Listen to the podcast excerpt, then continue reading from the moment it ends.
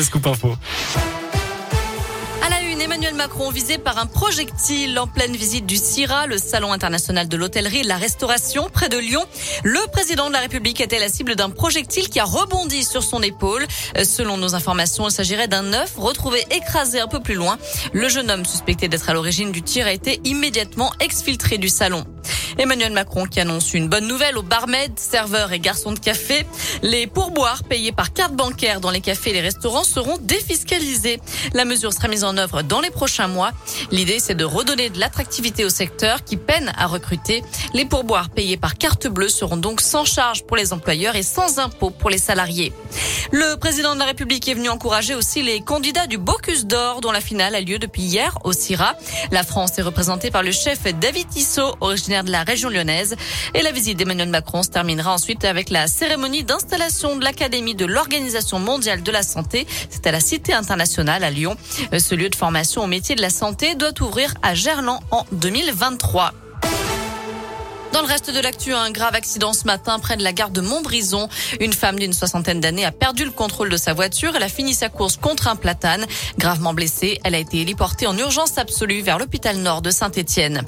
Et puis des perturbations sont à prévoir à la Stas cette semaine en cause un mouvement de grève chez un sous-traitant, Keolis, à partir de demain. Aucun bus ne circulera sur les lignes 30, 32, 33 et 57 à Saint-Étienne. Plusieurs lignes scolaires seront également impactées. Même chose pour la ligne M5, M5 entre saint et euh, Rive de Gier. Eux ont bien mal commencé la semaine. Les usagers de la ligne Paris-Clermont ont dû faire preuve de patience. Le train de 5h55 au départ de Clermont est finalement parti avec près de 3 heures de retard ce matin, donc à 8h30. En cause, l'absence de contrôleur. Son collègue d'astreinte était quant à lui totalement injoignable. Résultat, les 282 passagers ont été transférés dans le train de 8h30 pour la capitale. Les passagers du 5h55 se verront rembourser 75% du prix du billet. 90 000 euros d'amende pour Laurent Vauquier, le président de Rhône-Alpes, mais aussi Christophe Guillotot, président du département du Rhône, et Michel Picard, la mairesse de Vénissieux, en cause le non-respect de la parité dans leur collectivité en 2019, selon un rapport gouvernemental publié par Médiacité.